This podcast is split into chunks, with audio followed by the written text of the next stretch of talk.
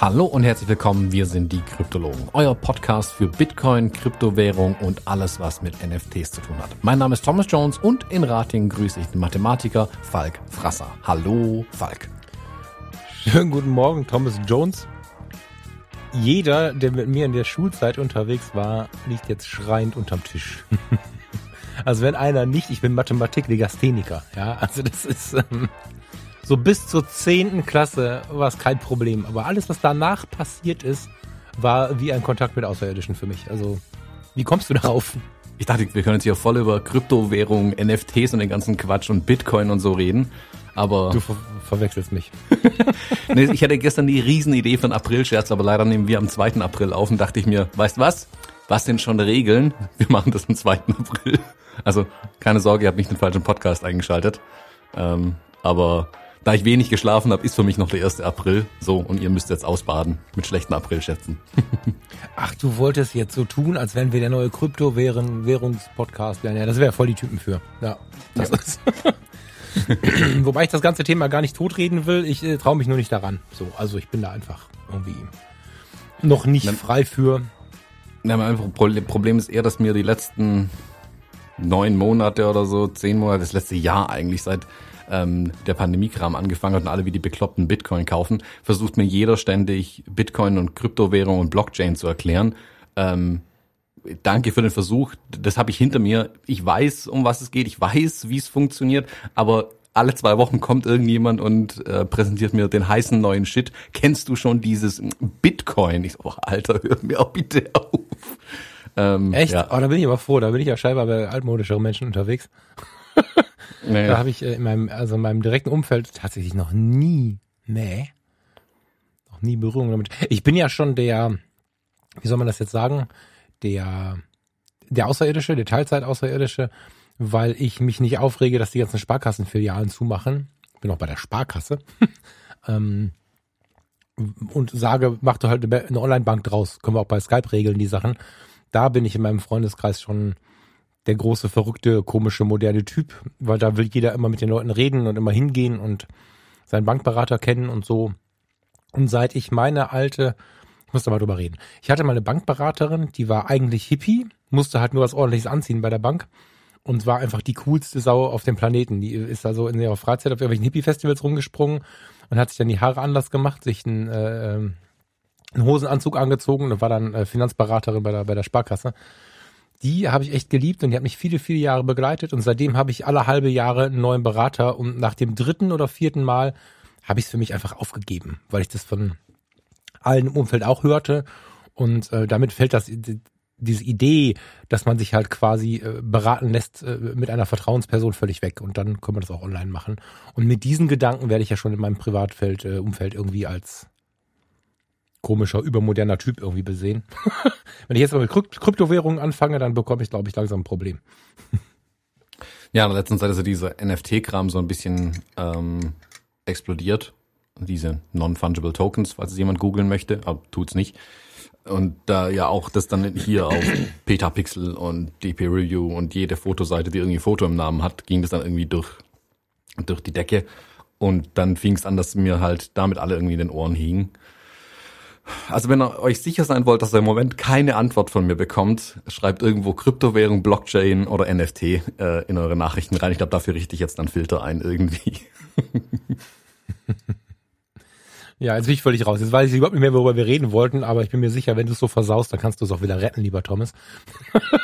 Brauche ich die Bimmel? Die Bimmel ist schon wieder weg. Wo ist die Bimmel? Ah. So. Oder hast du noch irgendwas non-fotografisches? Nö, nicht so wirklich. Unterbrechen, unterdrücken.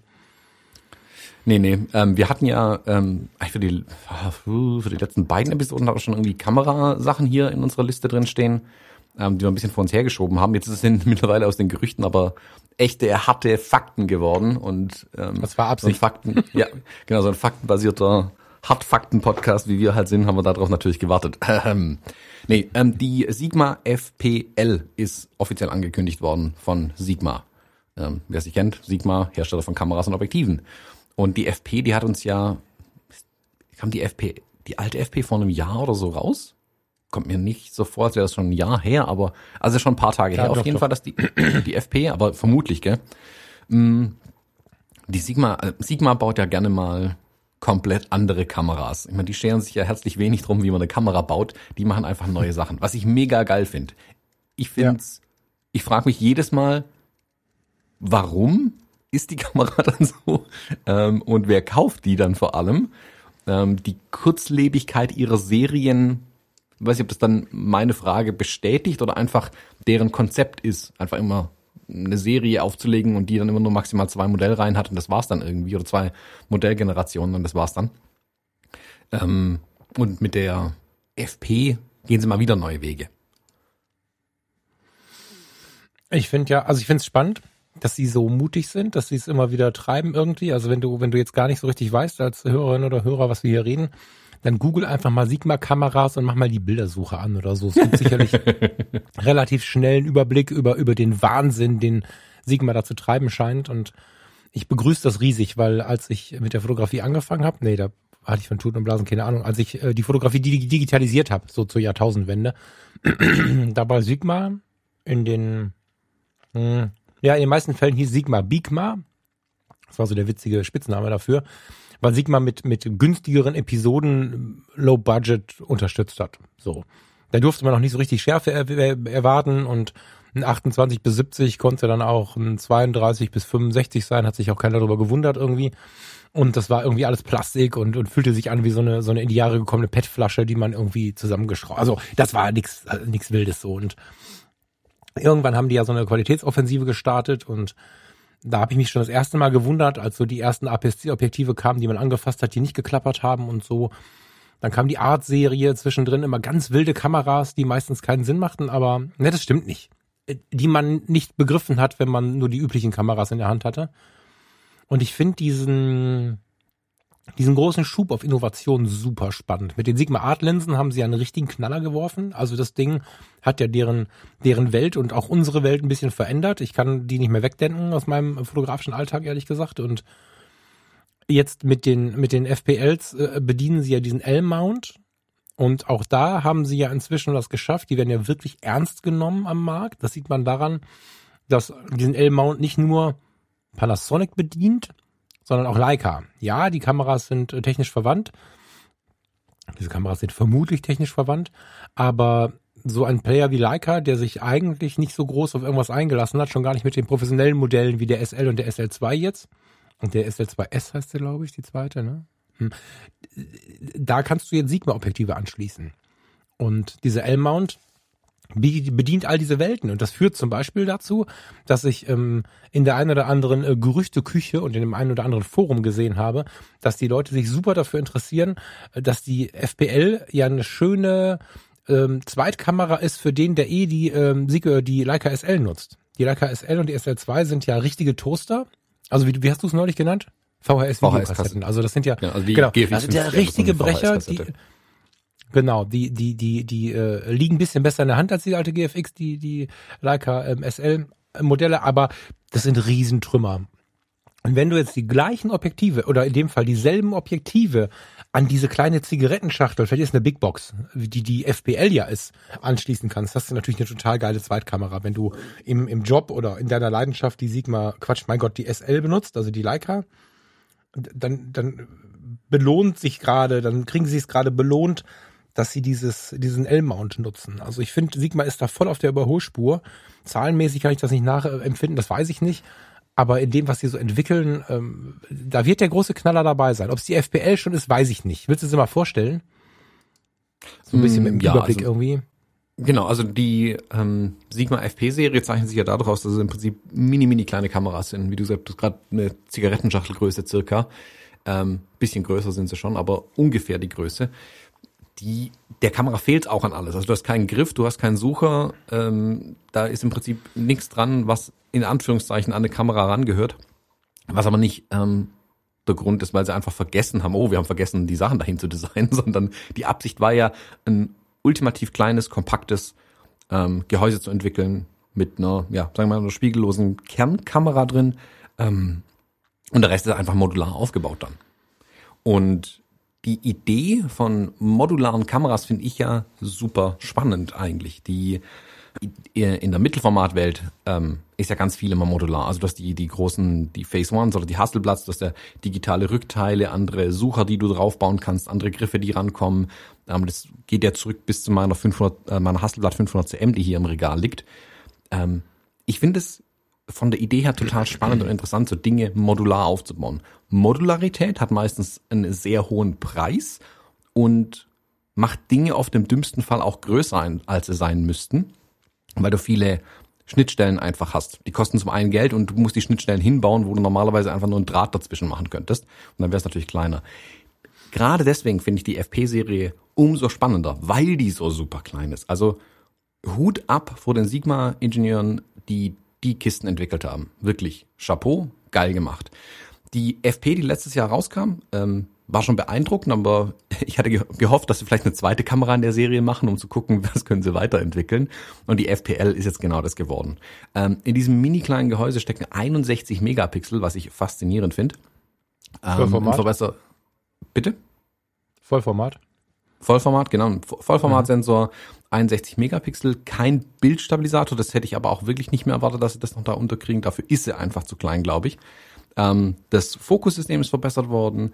Ähm, die ist jetzt, glaube ich, auch videomäßig auf jeden Fall nochmal besser geworden. Was sie kann, ähm, weil die Frage ja bei der GFX 100S kürzlich aufkam, die kann tatsächlich RAW auch in mehreren Auflösungen fotografieren, also mit Kantenlängen von mhm. 9000, 6000, 5000 und so weiter Pixeln.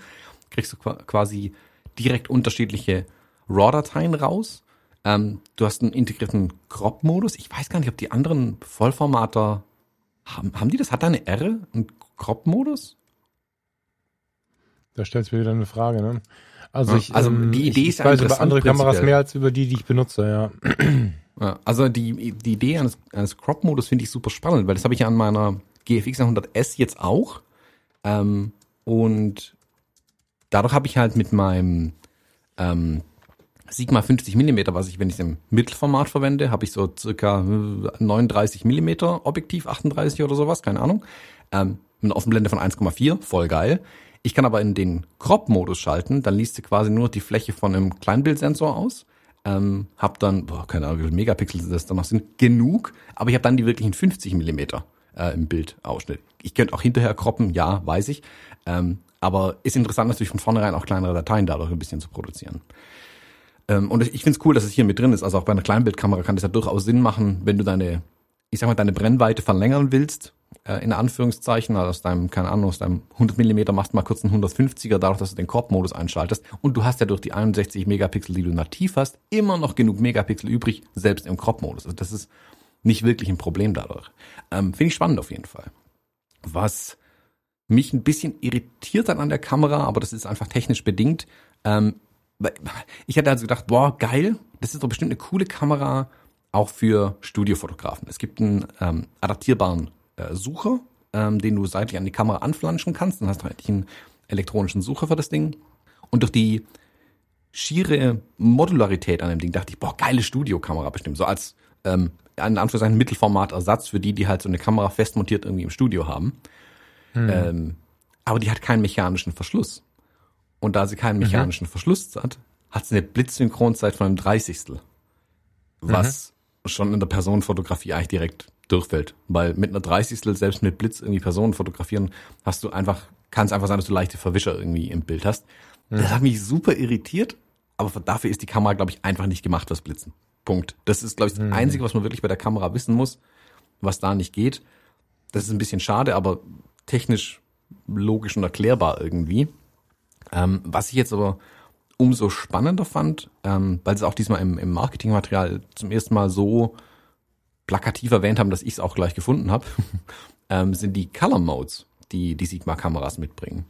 Ähm, das sind mittlerweile auch 15 an der Zahl, also Farbprofile, einstellbare Farbprofile, mit denen man in der Kamera quasi JPEG-Dateien produzieren kann. Ähm, und da sind jetzt auch zwei neue dazugekommen, zum Beispiel. Das finde ich tatsächlich ganz interessant, was sie da jetzt alles gemacht haben, weil das, also für mich auch wieder prinzipiell interessant, hier JPEG-Fotografie, yeah, egal wer es macht eigentlich. Ähm, Und das finde ich echt cool. Also ich habe das auch mal, hast du die mal angeguckt, die Beispielbilder aus der Sigma? Ja, ja, ja, ja, ich bin, ich bin total begeistert. Also ich ähm, finde gerade das, dass sie, dass sie, ich glaube, dass sie sich viel umschauen und dass sie immer viel einbauen, was sie woanders sehen. Ich glaube, dass sie schon einen guten Blick zu Fuji rüber hatten und sie machen es dann dennoch wieder auf ihre eigene Art und Weise. Das finde ich halt interessant. Das ist nicht immer eine, eine reine Kopie. Wenn die nicht so technisch aussehen würde, wie sie technisch aussieht, das wäre wieder so eine, so eine Behinderung meiner eigenen Person dann äh, wäre das, wäre das eine total spannende Kamera für mich. Ähm, Im Moment blockiert mich dieser Big Box, also Big Box heißen ja die großen Zigarettenschachteln. Dieses Big Box Design nervt mich so ein bisschen. Du kannst den Sucher, der fehlt, anklicken, äh, ne? Also das, weiß ich, das gerade so rausgekommen ist. Du kannst das alles dazu kaufen. Ich glaube, es ist nicht dabei, du musst es dazu kaufen, aber du kannst mhm. den anklicken, wenn du nicht nur über den Monitor fotografieren möchtest. Die ist mir ein bisschen technisch. Also die Verbindung, sollte ich tatsächlich in diesem Leben irgendwann von der EOS R auf die äh, SL, auf die Leica SL springen, das ist so die einzige Geschichte, die mich vielleicht von Canon wegbringen könnte, dann fände ich die als Zweitkamera tatsächlich interessant, weil sie so klein ist.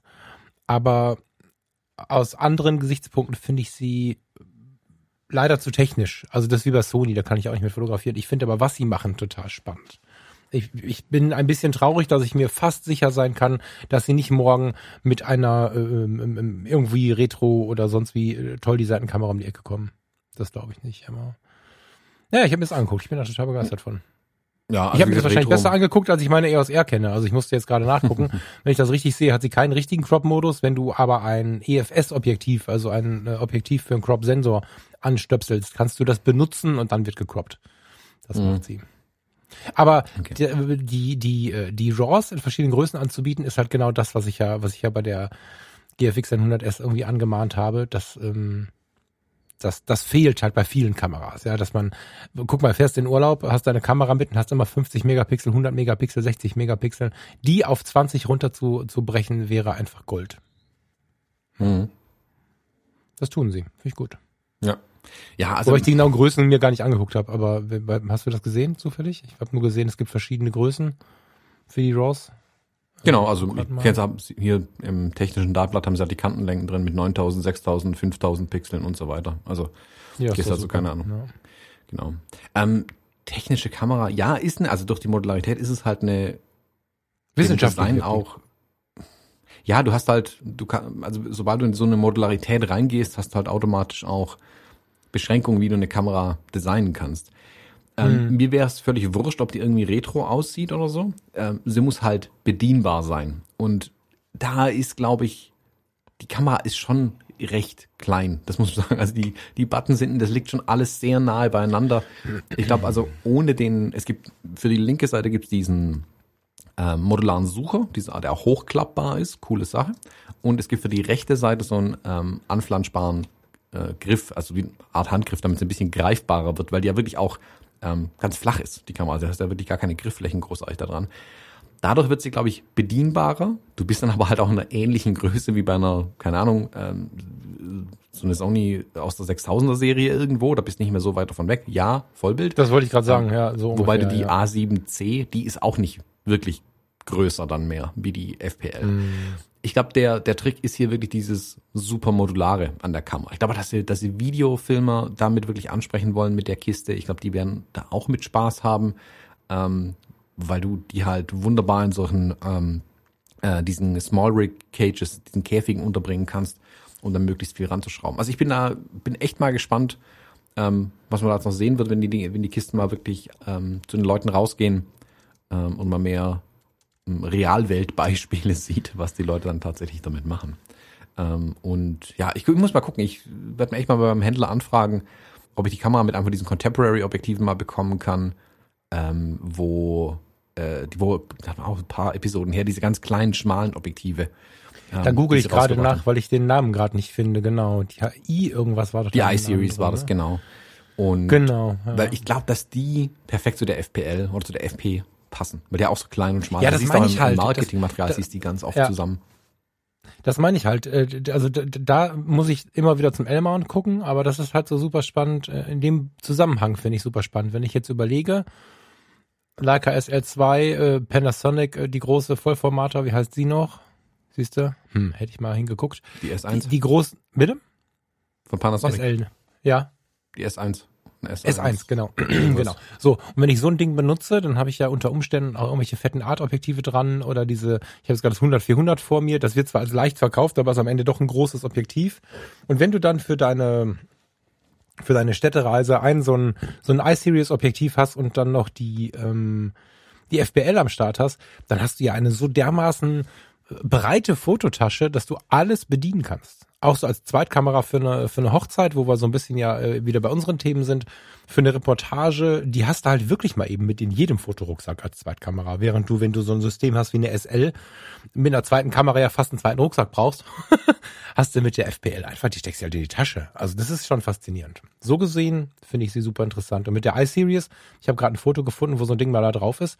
Ähm, ich will nicht sagen, wird sie hübsch, aber äh, wird sie deutlich interessanter. Deutlich interessanter.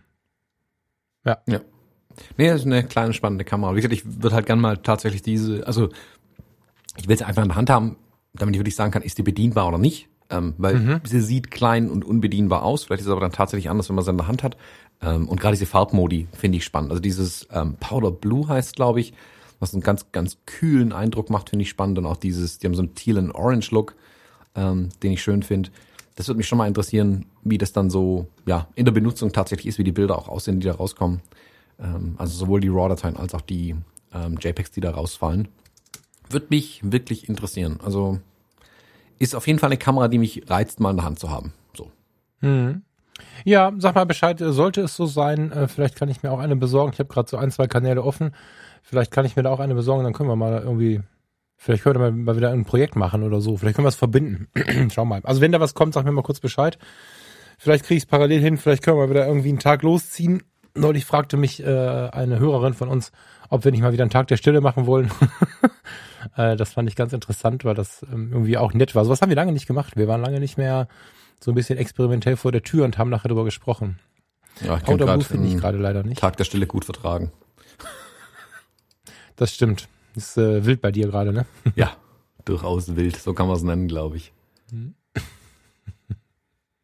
ja, na, spannende kleine Kamera. Da passt der Begriff kleine Kamera auch tatsächlich mal. Ja. Kostet was? 2300 Euro, glaube ich, äh, Listenpreis. Also nicht wenig, aber für eine 61 Megapixel Kamera jetzt auch nicht übertrieben teuer. Also kein Preis, wo mir jetzt äh, irgendwie, wo ich jetzt direkt, direkt sagen muss, zu hoch oder zu niedrig. Ja, ich glaube, spannend. es ist sowieso nicht die Kamera, die derjenige, der mit ein, ein paar hundert Euros ähm, seine Leidenschaft, sein Hobby ähm, befeuern möchte. Dafür, ich, ich, ich glaube, sie hat tatsächlich sehr viel von einer Zweitkamera. Und dann landet sie ja in Regionen, wo man wirklich ähm, entweder weil man, weil man damit Geld verdient oder weil es einfach so ist im Leben, relativ kaufkräftig ist. Das jetzt ist jetzt, ist jetzt nichts, was man sich in, oder wenige werden das, glaube ich, als einziges System nutzen. Wenn doch, meldet euch gerne, fände ich mal spannend. Aber Glaube ich nicht. Stand heute nicht. Ich finde aber auch, um noch mal kurz eine weitere Kamera reinzuwerfen, bevor wir dann vielleicht mal versuchen, ein bisschen in eine andere fotografische Richtung zu gehen. Äh, jetzt forciere ich mal den Tech Talk. lass uns mal kurz über die, über die neue Pentax sprechen, weil in mir wundert's sich, wenn ich die Worte Pentax und neu höre und find's dann immer wieder umso cooler. Also Pentax wirkt in meinem Alltagserleben irgendwie wie nicht mehr vorhanden kenne jetzt auch keinen da. Ja, also ich habe im direkten Umfeld keine Pentax-Fotografen und finde es dennoch total spannend, dass die einfach sagen, wir machen jetzt Spiegelreflex, als wenn es äh, niemals was anderes gegeben hätte und bringen einfach neue Kameras auf den Markt. Finde ich irgendwie auch geil. Hast du dir die mal angeguckt? Ja, habe ich ein bisschen angeguckt, ähm, weil wir ja ein bisschen Dresche bekommen haben, ähm, als ich, glaube ich, gesagt hatte, dass Pentax vermutlich aufs falsche Pferd setzt, wenn sie beim Spiegel bleiben und es schon mhm. wirkliche Innovationen bringen müssten, um da um den Markt irgendwie, also um da irgendwas, dem Markt was Neues abzugewinnen. Ähm, um damit die Leute nochmal neue Kameras kaufen. Ähm, Pentax hat ein bisschen gebraucht, ähm, um die Kamera jetzt äh, an den Markt zu bringen. Die haben sie nicht 2019 angekündigt und sage und schreibe zwei Jahre später ist die K3 Mark III jetzt auch da. Eine APS-C Spiegel, digitale Spiegelreflexkamera mit 26 Megapixeln. Ist erstmal nichts, wo man es unbedingt schreit Yeah. Ähm, äh, voll geil. Also ich zumindest nicht. Also das könnte sich auch wie eine Ankündigung von 2019 für eine neue Kamera lesen. Ich glaube, da sind sie ein bisschen, ähm, ja, haben sie den Zeitpunkt dafür verpasst vielleicht. Interessant fand ich aber an der Kamera zwei Sachen. A, ISO-Einstellung bis 1,6 Millionen. Ihr habt richtig gehört, 1,6 Millionen. Das wird mich bei einem APS-C-Sensor vor allem wirklich interessieren, wie das dann noch aussieht. Ähm, da habe ich bis jetzt noch auf die Schnelle keine Bilder gefunden, was da rauskommen soll. Ähm, auch interessant finde ich, also ein neues Autofokussystem, das ganz super sein soll, laut dem, was ich halt gelesen habe, super. Ich, ich kenne auch das alte Pentax-Fokussystem nicht, also ähm, besser ist immer gut. Ob es jetzt wirklich was taugt, weiß ich nicht. Ähm, macht zwölf Bilder in einer Sekunde. Ähm, interessant fand ich aber, dass er eine Pixel-Shift-Funktion hat. Aber, mhm. also Pixel-Shift, das hatten wir bei der GFX 100S schon mal, heißt, dass die Kamera quasi ähm, den Sensor bewegen kann äh, und du dadurch bei der GFX 100S, bei der GFX 100 und auch bei ja, noch ein paar andere Kameras können das auch, dann kriegst du Bilder mit riesigen Megapixelzahlen raus. Bei der GFX 100S zum Beispiel kommt äh, eine 400 Megapixel Datei am Ende rausgefallen, wenn es dann gestitcht ist. Ähm, hat zwei ab. Gründe. genau, fackelt auf jeden Fall der Rechner. Ähm, hat zwei Gründe. A, du hast ähm, eine viel höhere Auflösung. Klar, 400 äh, Megapixel schon cool. Und jeder Pixel oder jeder Pixel darf einmal ran irgendwie an den Bildpunkt im Bild. Heißt, du kriegst eine akkurate Farbauslesung, Auslesung ähm, von dem, was du fotografierst. Weil ja der Kamerasensor hat ja rote, grüne, blaue Pixel und wenn du ein Bild machst, wird der Rest davon berechnet. Also in, wenn ihr euch eure digitalen Bilder anguckt, eigentlich hat jeder Pixel nur eine Farbe, der Rest errechnen eure RAW-Converter. Was für die Farbgenauigkeit natürlich schlecht ist. Punkt.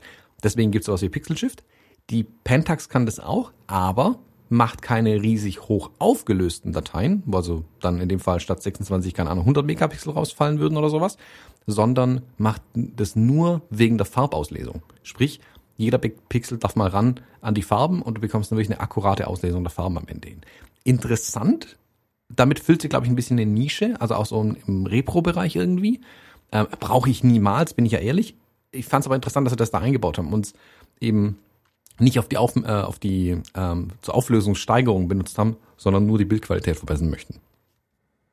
Ja, ähm, vielleicht zwei Sachen dazu. Ich finde ähm, dieses, ja, ist das retromäßig oder was ist das? Also, das ist so ein Retro-Bereich, der nicht als solcher anerkannt ist. Die, die, die, die wirkt, ich hätte jetzt nicht 2019 gesagt, ich hätte jetzt tatsächlich sowas gesagt wie 2012 oder so diese, die Kamera wirkt, abgesehen davon, dass das Display irgendwie geiler ist, schon so früh retromäßig irgendwie.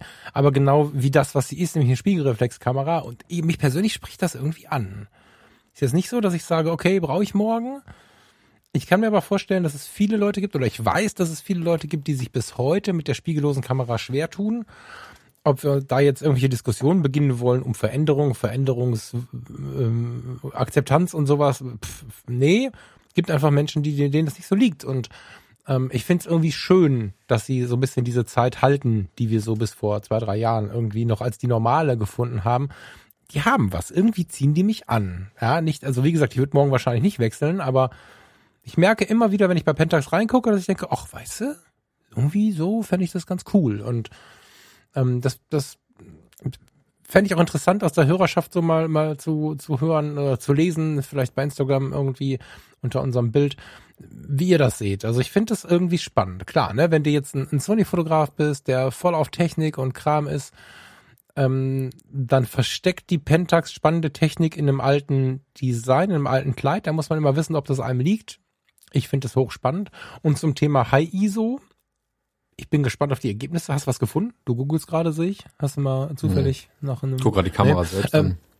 Naja, ah dabei, dabei fällt mir halt ein, äh, als kleinen Tipp, als kleine Randbemerkung, ähm, um High ISO zu verstehen, warum das Sinn macht. Ähm, die Netflix-Serie Die Erde bei Nacht suchten wir gerade, sind nur sechs Folgen oder so, eine Staffel. Krass. Würde ich äh, in die Shownotes packen. Thomas äh, macht gerade für so Themen wie High ISO und neue Welten und so sehr viel Sinn, sich das mal anzuschauen. Sehr hochqualitativ, sehr interessant. Und dann verstehe ich auch diese High-ISO-Dinger. Also ich habe lange schon auch so ein Fable für Langzeitbelichtung in der Nacht und es gibt ja schon länger diverse Künstler, die alle Fotografien, insbesondere im Thema Landschaft, nachts anfertigen, sie aber so weit hoch belichten, bis das Restlicht aussieht wie Tageslicht und man nur bei genauem Hinschauen merkt, okay, irgendwie ist anders. Das ist natürlich mit so einer, mit so einer ISO-Zahl, ich glaube jetzt nicht, dass du, wie viel Millionen? 1, was? 1,6 Millionen ISO. So, ich weiß nicht, ob du damit noch ein Bild machst, was nicht, was, was mehr als vier Pixel hat, äh, gefühlt oder vier Kästchen hat. Aber wenn du bis 800.000 hochgehen kannst und erkennst noch was, kann ich mir vorstellen, dass du solche, solche fotografischen Ergebnisse viel schneller erreichen kannst. Kann auch sein, dass der erste Versuch ist, der noch nicht funktioniert auf dem Weg dahin. Ich google das gleich mal. Ich ähm, pack mal kurz hier dieses Netflix-Ding hier weg und leg das mal hier unten bei uns in die, in die Shownotes. Ich find's spannend ich, ich finde es super spannend, was sie sich da trauen. Äh, offensichtlich sind sie auch noch nicht auf dem Weg, da pleite zu gehen. Scheinbar können sie es erlauben, das zu fahren, diese Technik. Keine Ahnung. Ich finde es super interessant. Findest du denn dieses Design schlimm oder also wie, wie ja. wirkt das auf dich? Weil ich ich finde alles an der Kamera schlimm, wenn ich ehrlich bin. Aber das ist eine Geschmackssache, das weiß ich auch. Ähm, da werden die Pentax-Fotografinnen und Fotografen jetzt sicherlich widersprechen. Zu Recht auch. Das hat auch mit Geschmack zu tun oder mit ähm, persönlichem Anspruch, nennen wir es mal so, das ist dann vielleicht nicht ganz so fies formuliert. Ich finde, das Design von der Kamera ist voll 2005 irgendwie. Ja, aber also das finde ich schön. Nee, ich, ich finde es ganz, ganz schlimm. Also man sagt ja, weißt, es gibt Retro-Charme, was so eine, mhm. ähm, eine Fujifilm oder die Olympus zum Beispiel haben, finde ich, die machen das auch sehr, sehr gut. Und die übernehmen aber nicht Retro des Retro-Willens, sondern auch der Bedienbarkeit halber. Das ist ja das, warum viele zum Beispiel diese Olympus und die Fujifilm-Kameras abfeiern, weil du zum Beispiel halt für die wichtigen Sachen auch ein Rädchen hast, auf das du draufdrücken kannst. Gut, Punkt. Bei, den, bei der Pentax hier, da habe ich das Gefühl, ich kann die Kamera außer am Griff und da, wo das Objektiv drauf kommt, nirgendwo anfassen, ohne den Knopf zu drücken. Also wenn du mal das, das, die Topplate anguckst, das ist alles voll mit Knöpfen, hinten ist alles voll mit Knöpfen. Ich, oh, also ich finde es ein bisschen schlimm und auch diese, die, also diese Doppel- und Dreifachbelegung, das ganze Layout von den Buttons, das ist alles so, weiß auch nicht. Das ist, boah, ich finde es schlimm. Ich, wie hast du gesagt? Ich finde es übergriffig. Nee, was? Doch übergriffig. Ja, ja, doch übergriffig habe ich zu Also so wie ich, ähm, aber das ist so wie, wie wenn ich, wie jeder von uns das Menü der anderen Kameramarke erstmal zum Kotzen findet, weil er es nicht kennt. Punkt. Deswegen finden wir sich nicht zurecht und das mag man nicht. Ist so. So sind wir Menschen halt. So ist es hier sicherlich auch zum Teil. Ähm, dass ich, ich kenne die Kamera nicht, aber ein paar Sachen an der Kamera kenne ich ja. Also ist ja nicht so, dass Kameras immer alle grundsätzlich unterschiedlich wären, wie eine Sigma FP zum Beispiel. Ähm, aber ich finde, das ist mir hier alles zu frickelig, zu nah beieinander. Das ist, ich finde es auch ästhetisch ja, du, einfach du, nicht schön. Weißt du, ich meine? Also die, ja, wenn du ja. die, ähm, wir hatten es letzte Woche, glaube ich, von der Canon, Canon EOS äh, 1V, 100V, hm, die, die ist zumindest, ähm, schön ist das falsche Wort, aber was die hat, die ist so wie sie ist und es hat irgendwie alles seinen, seinen Zweck. Die wirkt nicht so überladen. Ich finde die Pentax K3 Mark III, die wirkt überladen. Da ist alles zu viel. Guck mal, da ist noch 5 mm Platz. Lass uns da einen Button hinmachen. Für was? Weiß ich nicht. Hauptsache ein Button ist da drin. Ja gut, das ist der Punkt, der mich, der mich ein bisschen stört, dass sie gerade auch beworben wird als die super, das, das Individualisierungswunder, habe ich gerade heute Morgen noch gelesen. Da weißt du ja von mir, das stört mich eher, also wenn du mich fragst, ob die EOS eher einen Crop-Modus hat, woher soll ich das wissen? Ich brauch sowas nicht. Also ich, ich bediene ja wirklich die Sachen nur so weit, wie ich sie bedienen muss und finde dann teilweise äh, an Backöfen nach acht Jahren eine Funktion, von der ich nichts wusste und so, die aber einfach auf dem Drehrad drauf ist. Also ich bin da ja wirklich krass minimalistisch in dem, was ich tue. Ich brauche so Features nicht. Ähm, da würde ich wahrscheinlich, so aus dem Gesichtspunkt würde ich mit der Kamera wahrscheinlich verrückt werden, mit den vielen Möglichkeiten und so. Ich finde aber ein Mehr der Möglichkeiten klingt erstmal total verlockend und ist in vielen Lebensbereichen ja interessant, aber wenn ich irgendwas bedienen muss, ist ein Mehr der Möglichkeiten ätzend. Das ist genauso wie eine große Speisekarte, da werde ich verrückt. Ich will mich nicht, ich will mich begrenzen, so, oder ich will begrenzt werden, das ist noch viel geiler. Und aus dem Gesichtspunkt bin ich bei dir. Was diesen Retro-Charme angeht, ähm, da finde ich sie einfach hübscher, aber ich habe auch immer schon so ein Herz für ähm, dieses Alter, was, was, was, was designmäßig ähm, zu jung ist, um stylisch zu sein und zu alt ist, um cool zu, also es ist äh, aber noch lange kein Oldtimer, weißt du, bei Autos zum Beispiel. Wenn du, ich habe neulich einen Manta gesehen. Alter, wie lange habe ich keinen Opel Manta mehr gesehen? Und das war so ein Opel Manta, der sah aus wie aus dem Werk. Neu, Bochumer Nummer, Hammer. Wenn ich äh, einen alten Opel Senator sehe, das sind alles richtig coole Autos. Jetzt kam aber dieser Tage ein Ford Sierra um die Ecke. Kennst du Ford Sierra noch? Mhm. Der ist irgendwie zu alt, um dazuzugehören und zu neu, um stylisch zu sein. Der ist so, das ist so ein armer Hund, den nimmt noch keiner ernst. Der braucht noch zwei bis fünf Jahre und dann ist der richtig, richtig, richtig stylisch. Und da habe ich immer schon ein riesiges Herz für. Oder für so, so Autos, so, so Anfang, Mitte der 90er. Das finde ich halt geil. Und ähm, würde ich nicht fahren wollen, weil ich ja wieder zu viel reparieren muss, aber vom Design her mag ich das. Und ich glaube, dass äh, die Pentax durch, allein schon durch diesen Spiegelreflex äh, durch diese Spiegelreflextechnik so ein bisschen in die Richtung gezwängt werden. Weißt du? Du hast mir jetzt irgendwas. Ich habe dir gerade die äh, das Bild von der Kamera, die gibt's wohl auch in Silber geschickt und da finde ich sie noch schlimmer. Das ist ja geil. nee, also ich ich finde auch dieses Gehäuse, also was du gerade gesagt hast hier so ähm, so halbalte Autos, 80er, 90er, ich finde das alles völlig, völlig schlimm. Ich finde, das sind die größten Designverbrechen, die die Menschheit je gesehen hat. Ähm, ja, eben. Wundervoll. Ein schönes altes Auto, weißt du, ähm, keine Ahnung, ein, ein VW Golf, äh, Golf, ein VW Käfer, ein richtig alter, also die alten Käfer Käfer. Die sind schön. Das ist, ähm, das sind schöne Designs oder die Sachen, die Braun früher hergestellt hat, die Rams, seine ganzen Produkte. Ja, das sind schöne so alte Sachen, die sind ja, ja. gut und toll designt. Das hier finde ich irgendwie also die wenn, du, wenn du anguckst, K3 wie die Rädchen in, da integriert sind in einem Hochformatgriff, du siehst, was das ist so, das sind alles so Plastikgeschichten. Das ist so oben das Rädchen nochmal die extra Plastikkuppe unten dran. Das sind so, man hatte das Design um die Funktion drumherum gemacht. Also wenn du jetzt gerade ein, ein, äh, ein Hörer und eine Hörerin bist, die keine, keinen Rechner am Start hat, äh, im Moment die, die, äh, die K3 Mark III sieht in Silbern tatsächlich aus wie aus den 90ern gefallen. Das ist total krass. Also, das ist so krass, dass ich es aber wieder irgendwie cool finde. Also, dieses, sie haben es auch nicht mal mehr, also auf dem Foto, das ist ein Produktfoto von wem? Nicht, dass es ist es von Pentax selber, keine Ahnung. Mhm. Auf dem Produktfoto sieht es aus, als wenn sie es nicht mal geschafft hätten. Also die Pentax sind ja eigentlich sehr robust. Das äh, steht dem entgegen, was ich sehe. Es sieht aus wie so eine, ähm, war das die EOS 300D? 350D? Die gab es auch in so einem ganz schlimmen Silber. Die sah aus, als wenn die in der gelben Tonne entsorgt werden muss. Kennst du die noch? Mhm. Eine ganz frühe EOS war das. Ähm, aber digital, so sieht sie auf diesem Foto aus. Aber ich finde dieses, ich finde das irgendwie interessant. Aber gut, ich bleib auch vor einem Golf 2 stehen und feier den, wenn der gut gepflegt ist. So, ja. Also ich habe neulich Golf 2 Fire und Eis gesehen. Das war diese, dieser leichte lila Touch in dem Auto. Da bin ich, bin ich kaputt gegangen vor Liebe, ja. Das, aber so unterschiedlich sind die Menschen. Ich finde es interessant, dass sie sich, dass sie sich da so rantrauen. Also sie sind, ich finde sie sehr, sehr mutig und ähm, ich hoffe, dass sie genug Underdogs finden, die die äh, diese Marke, die ja auch selber ein Underdog ist, irgendwie unterstützen und feiern. Ja, also wie gesagt, versteht mich nicht falsch.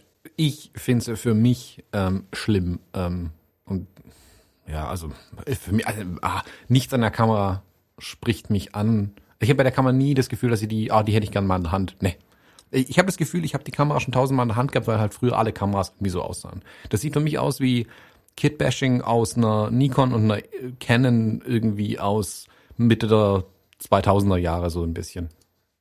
Und ja, genau. nichts daran ja. reizt, also die, die, die Rädchen sind schlimm, das, das ist, nee, ich, boah, nee, also da wird's mir, da läuft's mir echt kalt den Rücken runter, wenn ich die Kamera anschaue. Was schade ist, weil vielleicht ist die ja technisch echt cool, äh, was in ihr drin steckt, und vielleicht ist es eine voll geile Kamera, aber weißt du, wie eine, ähm, mich eine alte, keine Ahnung, die, die, auch neue Leica ist ganz egal. Weißt du, eine Leica will ich in die Hand nehmen, weil sie schon ein schönes Objekt ist. Es ist ein schön gestaltetes, designtes Objekt ist mm. aus ähm, mm. Industriedesign. Und ob ich sie dann in technisch gut oder schlecht finde, ist, ist mal dahingestellt.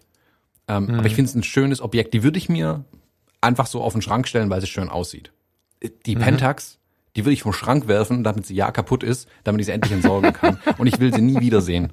Also nichts daran finde ich äh. schön. Und das ist wirklich ähm, in dem Fall ja maximal schwierig, dann ähm, über so also eine Kamera ich gutes Wort zu finden. Wie gesagt, nochmal, wenn die, wenn, wenn Pentax ähm, Fotografen und Fotografen ähm, das gewohnt sind, dass die Dinge so aussehen, dann sagen die, sind das gleiche vielleicht über die Fujifilm-Kameras. Keine Ahnung. Ja, völlig zu Recht dann auch. Ähm, aber ich hatte irgendwie die Hoffnung, wobei gut, die ist auch seit zwei Jahren in der Entwicklung und die Entwicklung hat vermutlich vor vier Jahren angefangen.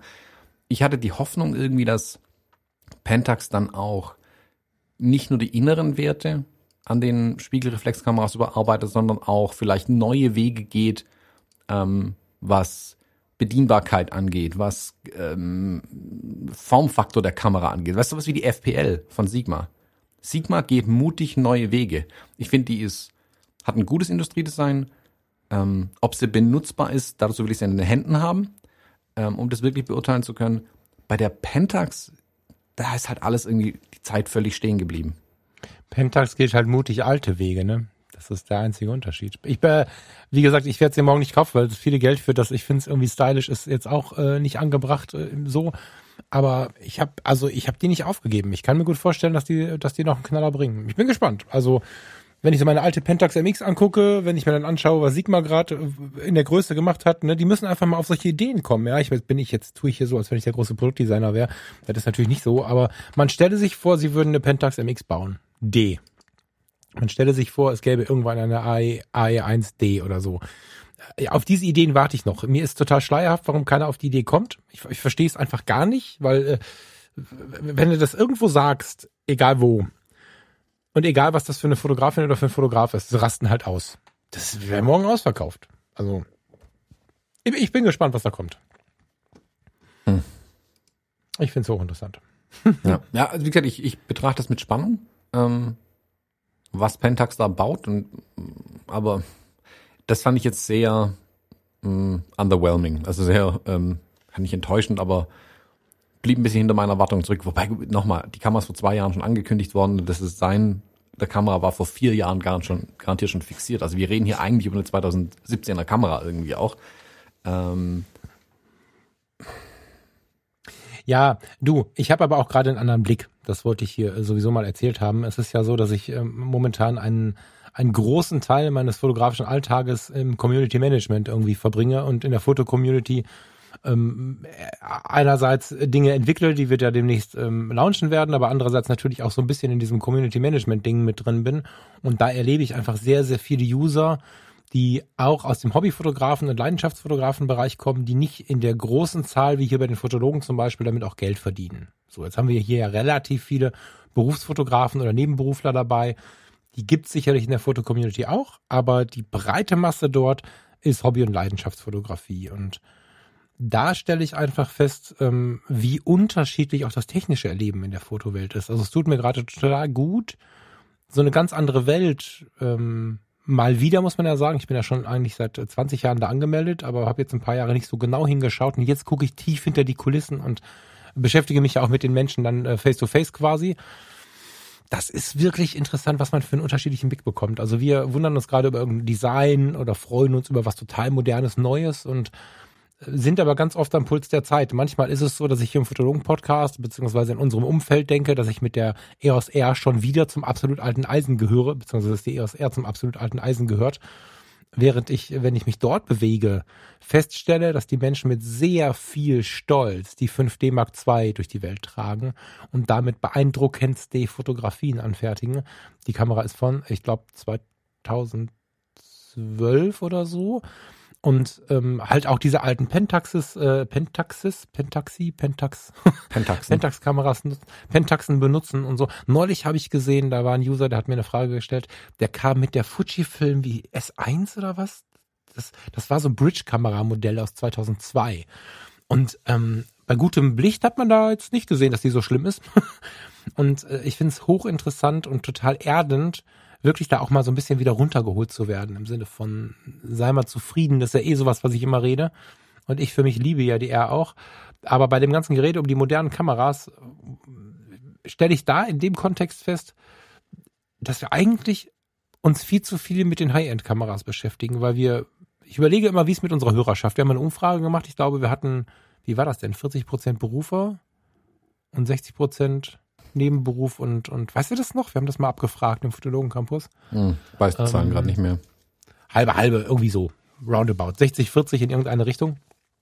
Und ich habe mich gefragt, ob wir nicht mal, ähm, wenn wir wieder in so einem Technikwahn sind wie jetzt gerade, uns mal mit der mit der günstigeren Ebene beschäftigen sollten, weil ja, wir doch aber, sehr viel in einem, in einem sehr preisintensiven Bereich unterwegs sind hier im Podcast. Ne? Ja, aber die kostet auch 2000 Euro, die Karte. Ja Ja, ja, ja, deswegen sage ich das. Wir beschäftigen ja, ja. uns eigentlich immer mit mit den mit den also mit den Kameras, die wirklich richtig Tatas kosten. Ne? So ja, ja. irgendwann Ich meine, die Fujis sind ja noch im Vergleich günstig, muss man sagen. Wobei auch günstig, da schmeißt mir dann auch jeder um die Ohren. Günstig 1,7, 1,5.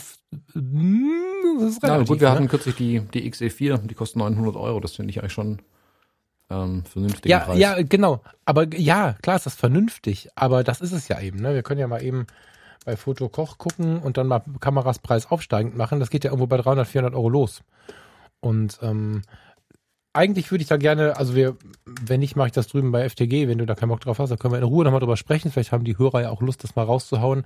Ich fände so eine Low-Budget-Geschichte mal ganz spannend. Und äh, die muss nicht Low-Budget heißen, weil das wirkt schon so herabwürdigend irgendwie. Also wie viele Menschen fotografieren leidenschaftlich und können oder wollen keine 1000 Euro und auch keine 900 Euro für eine Kamera ausgeben? Weißt du, ich meine, das ist, ähm, bei den Systemkameras geht es, glaube ich, auch relativ teuer los. Das ist ja auch noch so eine Sache, ne? Während der Spiegelreflex bei 399 losgehen oder 279 sogar. Das kann ich auf die Schnelle nicht nach Preis sortieren. Also meine Message ist, äh, ich glaube, wir können mal, ob wir das jetzt hier im Podcast machen oder jeder für sich zu Hause, der hier zuhört, können uns auch mal mit den etwas günstigeren Kameras beschäftigen. Weil am Ende, glaube ich, äh, sehen wir kaum Unterschiede. Also wenn ich sehe, was ich für beeindruckende Fotografien im Moment äh, zu sehen bekomme von ähm, Kameras, die 10, 12, 15 Jahre alt sind, Wahnsinn. Es ist ähm, spannend. Das ist wie, wie ich, ich, ich habe eine Zeit lang in Düsseldorf-Hobelrad gewohnt. Das ist so ein sehr, sehr, sehr teurer Stadtteil. Jetzt hier unsere neue Wohnung ist ja auch in einem eher teureren Stadtteil. Da muss man ein bisschen aufpassen, dass man nicht so unbemerkt äh, Wünsche übernimmt, die gar nicht zum eigenen Gehalt passen. Also damals war es so das Auto, da parkte mein Ford Mondeo ständig zwischen irgendwelchen Jaguars und so.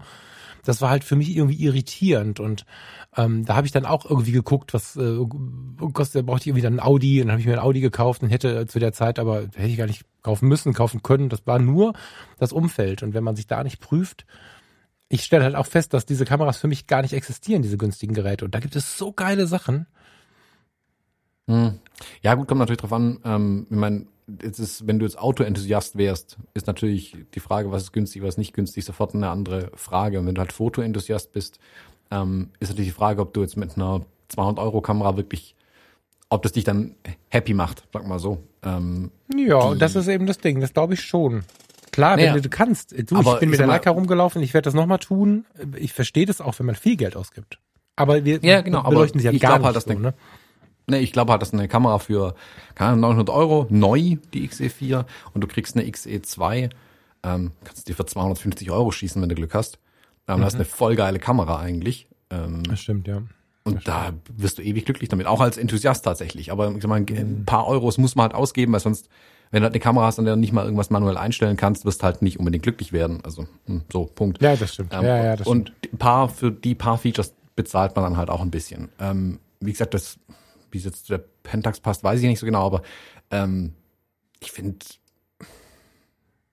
also auch in dem, gerade in dem Preissegment, in dem sich die Pentax bewegt, hätte ich mir noch ein bisschen mehr auch vielleicht Designinnovation oder was heißt Designinnovation? Ein bisschen mehr Innovation drumrum gewünscht. Ähm, kam jetzt hier nicht, aber ich bleib gespannt. Vielleicht überrascht uns Pentax alle noch in ein paar Jahren. Ich meine, Sigma schafft permanent, uns damit zu überraschen. Und ich frage mich bis heute, wie Sigma eigentlich mit den Kameras Geld verdient. Ähm, da die Stückzahlen ja einfach nicht riesig sind, aber jedes Mal eine komplett neue Serie zu entwickeln, ja sehr viel Geld kosten muss einfach. Ähm, hm. weil jetzt sind sie auch das, auf das L-Mount rübergeschwungen, ähm, bauen wieder eine völlig wilde neue Kamera, entwickeln ja das sämtliche Zubehör nochmal neu dafür. Das kostet ja schon richtig, richtig viel Geld. Und Dafür finde ich die ähm, FPL zum Beispiel nicht übertrieben teuer. Gut, der, der anstöpselbare Sucher kostet mal kurz 650 Euro, da muss man schon schlucken. Aber ähm, das ist jetzt nicht völlig gesponnen, sagen wir mal so. Ähm, und wenn ich die beiden halt nebeneinander lege, konkret, da muss ich ehrlich gesagt sagen, ohne mit der Wimper zu zucken, würde ich da die FPL nehmen. Also, wenn du mir beide hinlegst, egal, such dir eine Kamera aus. Ich finde die FPL wesentlich spannender. Aber ich bin, ich gebe es ja zu, ich bin halt auch so geeky und ich mag das Shiny New Object, ähm, was irgendwas Neues kann und anders ist und das will ich mal ausprobieren. Und ja, nochmal, ich finde, die Pentax sieht aus und alles, was ich da so lese, ähm, selbst der neue Sucher jetzt mit 1,05-facher Vergrößerung oder so, der Spiegelsucher, großes Bild, ja, schon cool. Also es gibt sicherlich Spezialanwendungen, wo das auch wichtig ist, einen Spiegel in der Kamera drin zu haben. Okay, Daumen hoch. Aber das sind keine Innovationen, die mich jetzt irgendwie rocken. Also da zucke ich nicht mal mit der Wimper irgendwie. Ja. Ja, ja, das stimmt schon. Das stimmt schon. Ja. Aber wie gesagt, ich, ich hoffe, dass Pentax, ich meine, das Schöne ist ja, das muss man Pentax zugute halten. Pentax hat zumindest einen klaren Weg eingeschlagen. Jetzt auch relativ spät, das hätten sie vielleicht vor ein paar Jahren schon machen sollen. Ähm, aber was ja Canon und Nikon lange verpasst haben, oder was die lange gemacht haben, war dieses Meandern. Ah, wir bauen zwar schon spiegellose Kamera, aber das ist dieser Amateurkrempel hier, so eine M und so, die, die kleinen Sachen. Aber unsere richtigen Kameras sind die mit Spiegel drin. Und das war halt so ein am Markt vorbei geentwickle irgendwie, bis dann ja Canon mit der äh, Nikon mit der Z und Canon mit seiner EOS R dann auch gesagt hat, nee, Vollgas, wir fahren jetzt auch in den spiegellosen Markt und zwar mit bis hin zu Profi-Equipment, wie sie es jetzt ja auch rausbringen. Also ne, die R5 oder die, die neue Z9 oder sowas. Und jetzt ist da ein klarer Weg da. Und ich hoffe, und das ist wirklich meine Hoffnung, dass Pentax durch diese klare Entscheidung, nein, wir machen keine spiegellosen Kameras, nicht weil die ähm, Spielkram sind, sondern wir entscheiden uns bewusst für die Spiegelreflexkameras, weil wir sagen, das ist noch nicht zu Ende entwickelt. Da gibt es noch was Besseres zu entwickeln. Da gibt es noch den nächsten Schritt der Spiegelreflexkamera. Geil, dann entwickelt die auch ähm, und zeigt mir die. Und da freue ich mich wirklich drauf. Wenn die um die Ecke kommen, äh, irgendwie in den nächsten Jahren und eine Spiegelreflexkamera bauen, wo ich sage, huh, mit der will ich zumindest mal losziehen, dann haben sie alles erreicht. Dann haben sie nicht die, dann haben sie einen klaren Weg eingeschlagen und sie wären dann der einzige Hersteller, der das tut. Und dann haben sie ein wirkliches Alleinstellungsmerkmal. Das könnte dann schon geil werden. Die K3 Mark III, wie gesagt, das lässt sich für mich noch kein so richtiger Weg erkennen im Moment. Aber wer weiß, was sie im Hintergrund ausbrüten. Du klingst gerade wie ich, als ich mich über die Sony aufgeregt habe. Ähm, Lass uns mal ein bisschen weg von den Kameras. Ich habe gerade einen Technik-Overflow. Ich meine, wir haben fast nur Technikrahmen in unserer Liste stehen. Guck mal, also Thomas und ich haben immer so eine Liste, wo wir Ideen sammeln. Greift doch da bitte noch mal rein, lieber Thomas. Ähm, und lass uns da mal ein bisschen weitergehen. Ich muss mal von den Kameras weg, sonst werde ich hier unaufmerksam und gucke im Himmel rum. Ähm, ja. Hm. Ich möchte dich nicht abfragen. Der Thomas schreibt die Sachen immer so, kennt ihr das, wenn ihr Notizen macht, wo dann so Beikommentare dabei sind, die vielleicht nicht gesellschaftstauglich sind. Deswegen kann ich jetzt kaum was abrufen, sondern muss der Thomas da selber rausgreifen, äh, U18 formulieren und dann können wir das Thema besprechen. Ja, also ähm, genau das habe ich hier noch reingeschrieben, weil es den einen oder anderen äh, vielleicht interessiert. Äh, ich hatte ja letzte Woche äh, Samstag den YouTube-Livestream ähm, mit Jochen Müller, J-Shooter, auch auf YouTube zu finden war mal bei ihm in seinem YouTube-Kanal ähm, als Gast für ein Interview. Und da die, die Stimmen laut wurden, dass ich doch mal eine Bildbesprechung mit meinen eigenen Bildern machen soll, was ich irgendwie so Diaden mit Thomas erst nennen wollte, ähm, habe ich gedacht, boah, das, das kann ich irgendwie nicht bringen, mich da alleine hinsetzen und meine Bilder ähm, gut finden. Das finde ich ein bisschen schräg. Habe ich gedacht, komm, ich hole mir den Jochen dazu, der macht ganz viel Street Photography und auch ähm, das war Street Portraits, also einfach mit einem Model irgendwie raus und auf der Straße mit vorhandenem Licht ähm, Porträts fotografieren und dachte mir, das ist die Gelegenheit, endlich mal meine äh, Bilder aus New York, die ich in Chinatown geschossen habe, zu denen ich ja seit zwei Jahren ein Video machen wollte und ein paar von den Porträts mal zu erklären, weil ich da nie den Teil zwei von diesem YouTube-Video, äh, von diesem New York-Vlog-Video gemacht habe, aus Gründen, die ich im Livestream erkläre. Und dann haben uns letzte Woche hingesetzt und diesen Livestream gemacht. Wir haben ähm, ein paar Bilder mitgebracht, über die wir sprechen. Ähm, er hat äh, Street Photography Bilder mitgebracht und Porträts. Ich auch jeweils Street und Porträts. Und mhm. wir sind dann in einem Stream genau so weit gekommen, dass wir die Street Bilder alle besprochen hatten. Und dann ist das Stream mittendrin abgerissen. Die mhm. Erklärung kommt jetzt dazu, weil ich konnte dann nicht mehr erklären, der Stream war dann weg und ich konnte mich dann bei YouTube nicht mehr einloggen und weil der Stream abgebrochen war, konnte ich nicht mal mehr einen Kommentar drunter schreiben, dann war das ganze Ding plötzlich weg. Ähm, ich streame ja momentan über mein MacBook Pro, mein altes. Und es gibt ungefähr nichts Schlimmeres als ein Notebook für solche Streaming-Geschichten, weil du eine Million Kabel an das Ding anschließen musst. Und wer die MacBook Pros kennt, weiß, Ports sind da Mangelware. Also habe ich einen Millionenadapter und Kabel an diesem blöden MacBook Pro dran. Das hat bisher wunderbar funktioniert für die Livestreams. Ähm, was ich nicht in meiner Gleichung mit drin hatte, war Skype. Ähm, ich habe so einen Adapter dran, mit dem du von USB-C kannst du äh, ein USB-A anschließen, du kannst ein HDMI anschließen und noch ein USB-C wird durchgeschleift, um das Notebook dann mit Strom zu versorgen. Das habe ich dran, weil ich einen zusätzlichen USB-Port brauche und den HDMI rausführe, damit ich einen äh, großen Monitor dran haben könnte. Was ich nicht bedacht hatte, ist, dass wenn das MacBook Pro unter Volllast läuft und Volllast ist nur auf Skype zurückzuführen, weil das einfach 200% meiner CPU frisst und ich keine Ahnung habe warum, ähm, kommt nicht mehr genug Strom durch den Adapter durch. Sprich, über zwei Stunden Stream hat's äh, nach und nach die Batterie leer gelutscht, ohne dass ich es bemerkt habe. Also das, äh, das Netzteil und der Adapter waren kochend heiß, weil die krampfhaft versucht haben, Strom in dieses Notebook reinzubekommen, während das Notebook mhm. kochend heiß war, weil Skype dachte, hey, ich könnte doch hier ein Wärmekraftwerk werden. Ähm, das Ende vom Lied war, dass dann einfach die Lichter ausgegangen sind. Tatsächlich. Also mitten im Labern, ja, hier, bla, PDF rein, sie bunk, alles aus.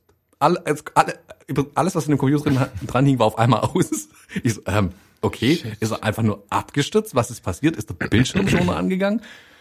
Bis ich dann rausgefunden habe, weil der dann ja so leer war, ging er ja auch nicht mehr an. Ich dachte, der ist einfach explodiert, der Rechner. Bis ich kapiert habe, ah shit, vermutlich ist der Strom ausgegangen.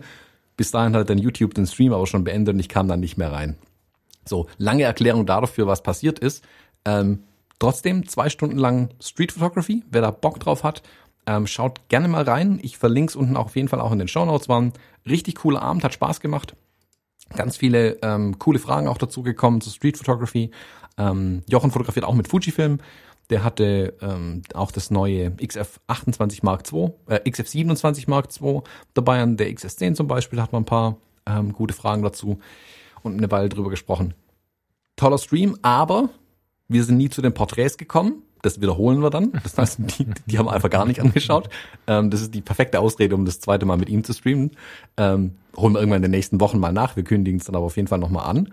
Und weil mich das so genervt hat, weil, es, weil ich mich nichts mehr ankotzt, wie wenn so Sachen nicht funktionieren, ähm, habe ich mal wieder das komplette Studio unten auseinandergerissen und alles neu gemacht. Und weil wir es vor boah, Monaten hat man es mal angesprochen, dass ja Apple diese neuen Chips rausgebracht hat. Es gibt jetzt ein MacBook mhm. Air, ein MacBook Pro und den Mac Mini mit diesen M1-Chips. Die M1-Chips sind die ARM-Chips, die auch in den iPhones und iPads drin sind.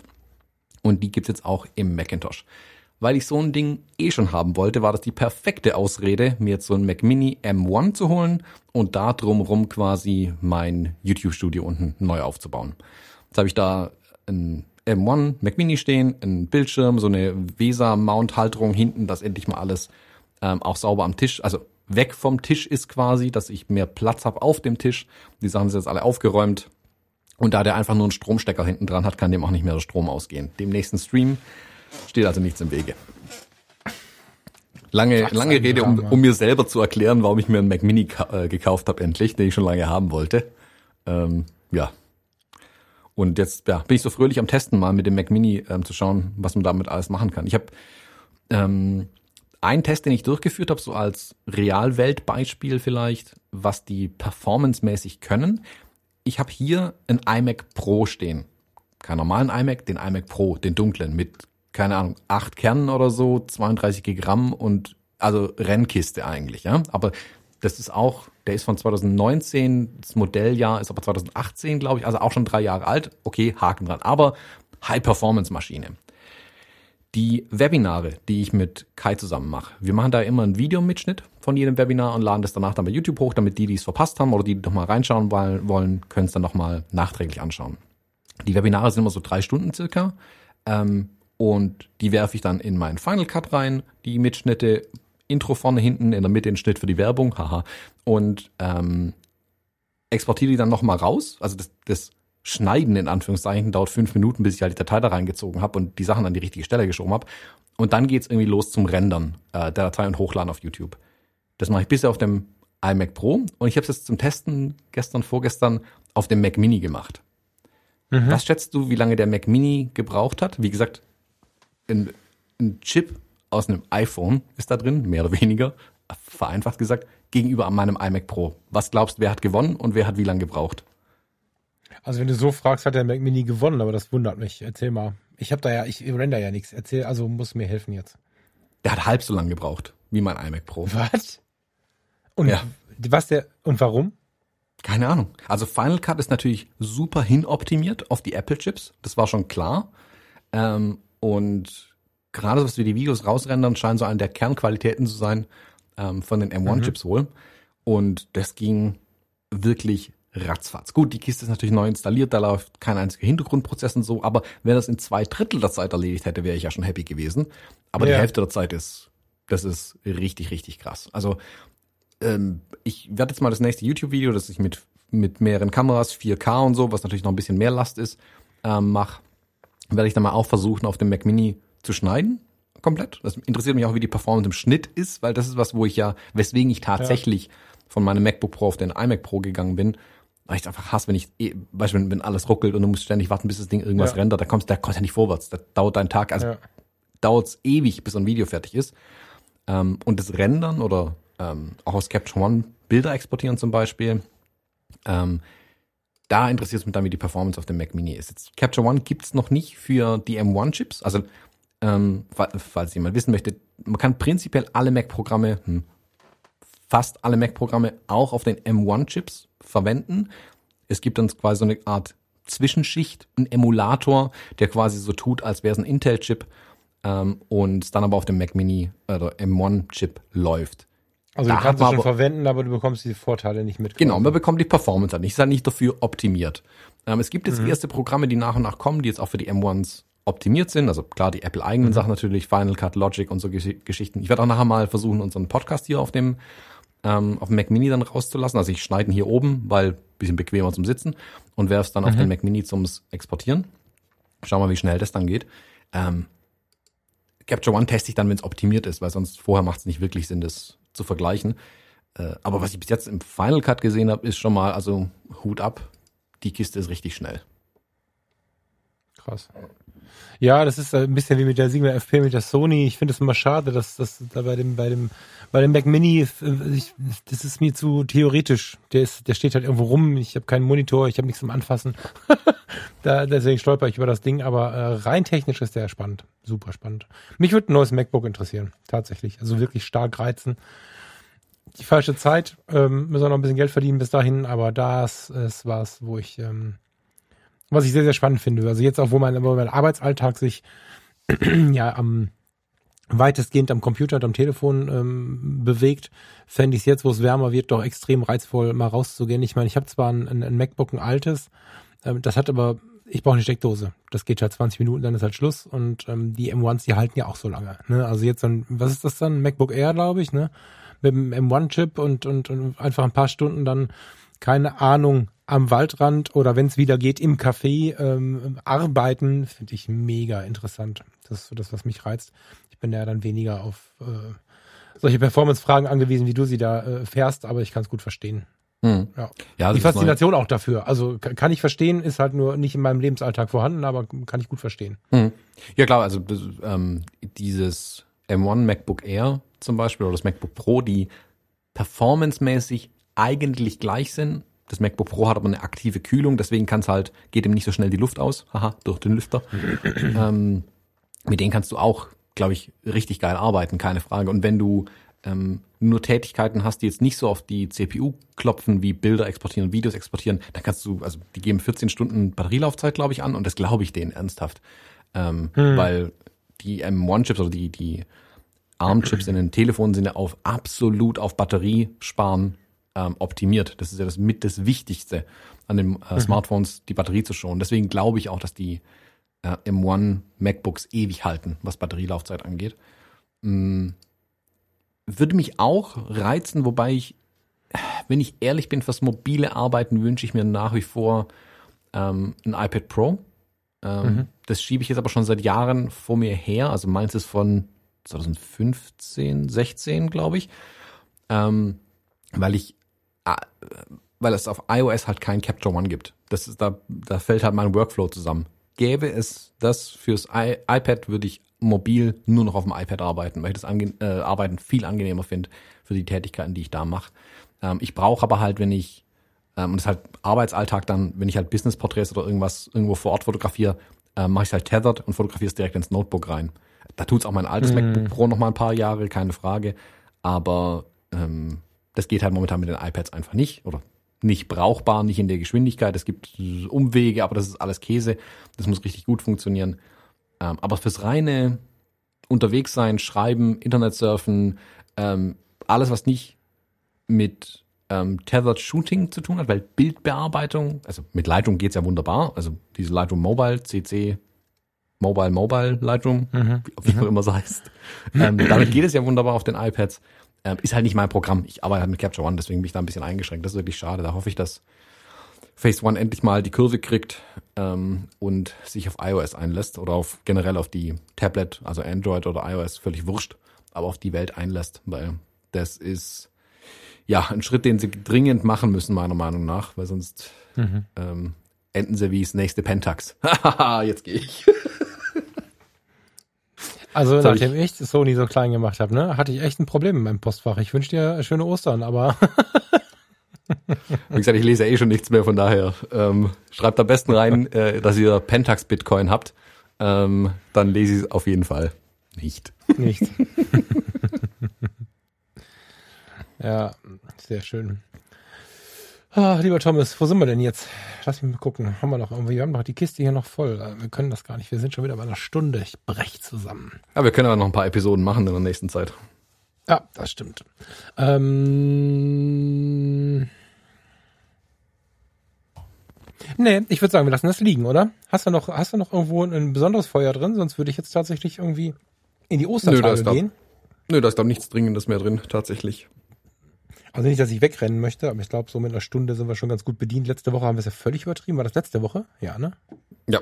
Wobei, ah, da vielleicht nochmal, genau, nochmal ein Dankeschön an das ganze ähm, Feedback, das zu der Episode kam. Ähm, letzte Woche hatten wir es über unsere, ich nenne es mal Jahresplanung ähm, gesprochen. Mhm was ja definitiv immer so eine Episode ist, wo wir beide, glaube ich, spreche jetzt einfach mal für dich mit, wo wir beide immer so ein bisschen, weil es also nicht wirklich um Fotografie geht und dafür kriegen wir manchmal schon ähm, irgendwie Dresche im Postfach, ähm, ist immer, hm, wie soll man sagen, guck mal, also ich gucke mit besonderem Auge auf die Episoden, ähm, mhm. weil ich vorher immer denke, oh je, da gibt's danach dann wieder ähm, böse Kommentare und äh, in iTunes schreibt einer, der eine Episode gehört hat, oh, was für ein Scheiß-Podcast, die haben nur über die Jahresplanung geredet. Ja, in der einen Episode halt von 200. Ähm, hm, ist immer schwierig, aber das Feedback, das dieses Mal kam, war durchweg positiv. Was mich wirklich überrascht mhm. hat, vielleicht hat mich das negative Feedback einfach nicht erreicht, kann auch sein. Ähm, vielen Dank dafür. Ähm, mhm. Da gab es auch ganz viel mh, hm, ausführliches und intensives Feedback ähm, freut mich da auch, die Geschichten tatsächlich zu hören, die uns da ähm, die Hörerinnen und Hörer geschrieben haben. Ähm, wenn wir da irgendwo Anreiz geben konnten, Denkanstöße geben konnten und so weiter. Das ist ja der Grund, warum wir den Podcast auch gerne machen einfach. Und von so Feedback leben wir tatsächlich. Also das war, ähm, hat mich auf jeden Fall drin bestärkt, sowas wiederzumachen. So. Ähm, und ja, hat mich auf jeden Fall gefreut, dass die Episode so gut ankam. Und ja, ähm, das war auf jeden Fall, hat sich gelohnt, da zwei Stunden drüber zu sprechen auch. Ja, das stimmt. Ja, ich habe ja, guck mal, wir sind jetzt im dritten Jahr, ne? Oh Gott. Mhm, ähm, und ich habe so oft die Aufnahme beendet und gedacht, das war jetzt nix. Ne? Also ich habe jetzt zum Beispiel gerade gedacht, boah, jetzt aber mit den Kameras ist es jetzt aber auch mal gut so und sowas äh, passiert mir relativ häufig, dass ich äh, mir dann doch zu viel Sorgen mache oder zu viel Gedanken mache darum. Und an der Stelle echt ein lautes Dankeschön an die Leute, insbesondere auch an die, die so lange dabei sind oder die neuen, von denen ich teilweise lese, ich habe jetzt alle Episoden durch. Also jetzt waren es wieder drei oder vier, die sich gemeldet haben. Ich meine, das sind ja dann, äh, also die Dunkelziffer ist höher, sagt man ja so gerne, die sich gemeldet haben, die einfach alle Episoden durchgehört haben. Das ist völlig verrückt und ja, dass es so viel Feedback gibt, freut mich auch. Manchmal ist es im Postfach schwierig, ähm, tatsächlich zu bearbeiten. Das muss ich auch dazu sagen. Aber ähm, das heißt nicht, macht es nicht, sondern es ist tatsächlich sehr motivierend. Das tut gut. Ja, von mir auch kein mindestens genauso lautes Dankeschön dafür. Ähm, gilt für alle Podcasts, aber jetzt sitzen wir ja gerade bei den Fotologen. Da ähm, fällt es mir auch immer wieder auf. Ja, auch so gerade, wenn wir mit unseren äh, Unterstützern äh, dann mal so im Zoom hängen oder so, äh, das ist schon beeindruckend, was da an Rückmeldungen kommt. Das ist mhm. motivierend. Ja, ja jetzt gerade auch im Discord war ja ganz, hat, hatte ich zumindest ein paar richtig gute Gespräche mit den Hörerinnen und Hörern, gerade zu der letzten Episode auch. Ähm, das war auf jeden Fall ähm, erleuchtend. Zumindest mindestens erleuchtend. Erleuchtend ähm, ist schön. Ja. ja. Ähm, wenn wir gerade bei der Dankesrunde sind, wenn wir gerade ja. schon bei der Dankesrunde sind, noch ähm, ein äh, finaler äh, Dankesgruß an alle. Hier trudeln nach wie vor ähm, kleine Babygeschenke ein von Hörerinnen und Hörern. Viele davon anonym, deswegen muss ich es auch einmal so in die Runde sagen. Ähm, danke dafür. Äh, auch die, die ich vergessen habe, direkt anzuschreiben, danke. Ich habe ehrlich gesagt den Überblick verloren. Ähm, nicht, weil es so viele Geschenke waren, sondern weil ich einfach die letzten sechs Wochen komplett den Überblick über alles verloren habe. Ähm, aber nochmal, danke. Also jedes kam hier, also ich denke, jedes kam an, äh, wobei bei DHL kommt gerade nicht alles an, aber kam an in dankbare Hände. Ähm, gab auch schon die eine oder andere Doppelung. Ähm, da werde ich jetzt mal im Bekanntenkreis schauen ähm, oder hier ähm, nebenan an dem äh, an diesem äh, Anschlusswohnheim, das sind auch ein paar junge Familien, ob die da was gebrauchen können, dann werde ich das einfach weiterschenken in mit großer Liebe Mega weiterschenken. Süß. Und Mega trotzdem, süß. Ja, ja, danke dafür auf jeden Fall. Ich denke, es ist in eurem Sinne, wenn ich das tue. Ähm, ich werde es nicht bei eBay verscheppern. So. Finde ich super schön von der Idee her. Aber du, da muss ich mal kurz einhaken. Ne? Ähm, äh, die Podcaster und YouTuber kennen das. Immer mal wieder kommt ein süßer Mensch auf die Idee, Danke zu sagen, irgendwas zu schicken. Dann kommen Roland schickt dann unsere Seidenmalfarben und keine, keine Ahnung, dann kommt mal eine Flasche irgendwie alkoholisches. Ich feiere das ja mega ab und es ist ja, ähm, ich weiß nicht, wie es dir damit geht. Jetzt ist das mit dem Baby natürlich noch eine viel emotionalere Geschichte. Ähm, aber in oder auch in einer anderen Situation ist das was ganz Emotionales, finde ich, dass sich jemand hinstellt und irgendwie was einpackt oder was bestellt oder sich Gedanken macht oder was auch immer macht. Und äh, auch das reine Geben von irgendwas ist ja schon irgendwie eine Zuwendung, die, die mich rührt, die mich motiviert und so. Du hast aber gerade gesagt, es kommt vieles anonym an. Ich bin mir nicht so sicher, ob das nicht irgendwie ein Bedienungsfehler oder ob das irgendwie ein, ein, ein Ding ist, was, was, was äh, diverse Versender nicht so richtig auf die Reihe bekommen weil ich stelle immer wieder fest, dass irgendwas in meiner Hand ist, wo ich denke, das hat doch im Leben niemand anonym weggeschickt. Also, dass das mal jemand macht und Thomas, dass du und ich manchmal die Angewohnheit haben, mal so ein Buch zu verschicken oder so. Ja, gut, aber ich kann mir nicht vorstellen, dass die Hälfte der Menschen, die sowas machen, alles anonym machen. Also insofern vielleicht eine Motivation. Sollte mal was losgehen an äh, Thomas oder mich, ihr seid total süß, schickt doch parallel mal eine Mail. Ja, also ähm, ich, ich bin mir, ich habe das ja, ich mache das ja selber auch, dass ich dann sehe, irgendwie, guck mal, hier hat denn der und der eine Wunschliste bei Amazon und so und suche die irgendwie raus und so. Das, das ähm, kenne ich von mir auch, wenn ich irgendwo begeistert bin von irgendeinem Podcast, wenn mir einfach jemand mal einen schönen Tag gemacht hat mit irgendeiner Sendung oder so. Und ähm, dann schreibe ich immer in dieses Feld auch rein, hier so, bla, irgendwas. Und dann sollte ja so ein Zettelchen dabei liegen. Das gibt's bei diversesten Versendern. Ich habe inzwischen das Gefühl, dass das nicht gewollt ist und dass da jetzt ganz viele Menschen schon zu Hause sitzen, die traurig sind, dass sie irgendwie auch kein Feedback bekommen haben, weil mir ist Danke sagen schon sehr, sehr wichtig. Und da kommt jetzt nicht jeden Tag, das hier kommen jetzt jeden Tag tausend Sachen an, ne? Aber wenn was kommt, ist das für mich ein ganz besonderes Ereignis. Und ich glaube, dass sie, also wenn ich mich beobachte, wenn ich irgendwas irgendwem schenke, ob das eine Postkarte ist, eine Flasche Whisky ist, egal was das ist, ich mache das ja mit sehr viel Herzblut. Und wenn da nichts zurückkommt, fühlt sich das vielleicht auch komisch an. Also ich würde mich freuen, weiß nicht, Thomas, wie du das siehst, nick mal oder mach mal nein mit deinem Gesicht. Äh, Thomas nickt. wenn, wenn, ihr sowas macht, äh, mega. Das ist, äh, mich rührt das. Ich will total weich. Ich stehe immer da und denke, oh, guck mal. Aber äh, schick eine Mail parallel. Weil es tut mir in der Seele weh, wenn ich drüber nachdenke, dass die Sachen, die jetzt in den letzten drei Jahren immer mal kamen, wenn die Hälfte keinen Zettel dabei hatte, dass da jetzt die Hälfte, also dass diese Menschen da jetzt sitzen und denken, mir hat nicht mal mehr Danke gesagt, könnte ich verstehen. Weil, ja, Schreibt eine Mail dazu. Bitte. Ja, freuen wir uns auf jeden Fall drüber. Ähm, ja, und mehr habe ich nicht. ja, ich will jetzt auch ein bisschen verlegen. Wir müssen jetzt mal in die Ostertage gehen. Das also über Geschenke reden finde ich immer, ich kann immer ganz schlecht damit umgehen. Wir gehen jetzt mal in die stimmt, Ostertage. Ostern ich äh, wünsche. Bitte? Ostern ist ja auch noch, stimmt. Ostern ist auch noch, genau. Wir werden nicht so richtig viel Programm machen. Ähm, das ist meine Mutter vereinbart. Sie möchte unbedingt kochen aber in der gegebenen Zeit äh, können wir halt nicht mit dir essen. So, also wir könnten jetzt irgendwie zum Testen und machen und tun, aber ehrlicherweise finde ich äh, die äh, Wartezeit im Testzentrum, bevor im Testzentrum Zentrum fast riskanter als als ohne Test irgendwie durch die Welt zu laufen. Äh, wenn man denn dann sich treffen müsste, müsste man es machen. Dann finde ich es auch gut. Wir haben uns jetzt entschieden, dass äh, meine Mutter kocht und äh, wir dann quasi auf dem Balkon essen, meine Mutter drin und wir dann drin äh, mit Maske an äh, quasi noch ein bisschen Zeit verbringen, Kaffee trinken, abwechselnd. Meine Mutter trinkt einen Kaffee, wir trinken danach einen Kaffee. Und einfach Zeit mit ihr ein bisschen verbringen, soweit es geht, mit offenem Fenster und so. Aber es werden keine üblichen Ostern. Wir werden sonst keine Familie sehen oder so. Wir gehen mit einem Teil von Farinas Familie mal spazieren. Aber ansonsten wird das wohl eine sehr, sehr ruhige Osterzeit. Den Balkon müssen wir noch aufräumen. ja. Mal gucken, was da so wird. Vielleicht können wir ein bisschen fotografieren. Seid ihr weg oder macht ihr irgendwas oder wie sieht es bei euch aus? Nö, wir bleiben zu Hause. Ähm, da wird ja, nichts gemacht. Äh, Folge der Empfehlung, ähm, Kontakte vermeiden, so gut es geht.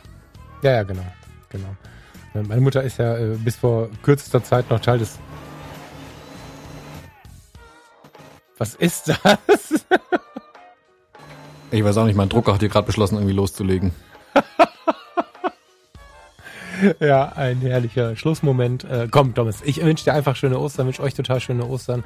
Ich hoffe, dass ihr ein bisschen zur Ruhe kommt. Ihr habt ja gerade einen sehr hohen Betreuungsaufwand mit eurem, eurem süßen Kleinen da. Ich hoffe, dass ihr ein bisschen Schlaf bekommt. Du siehst gerade so aus, als könntest du dich jetzt noch mal hinlegen. Wie wär's denn? Ja, direkt. Ja, dann schlaf schön und liebe Hörer, wir hören uns vielleicht drüben bei Fotografie tut gut nochmal. Ansonsten nächste Woche hier an dieser Stelle. Bis dahin, ciao. Ciao, ciao.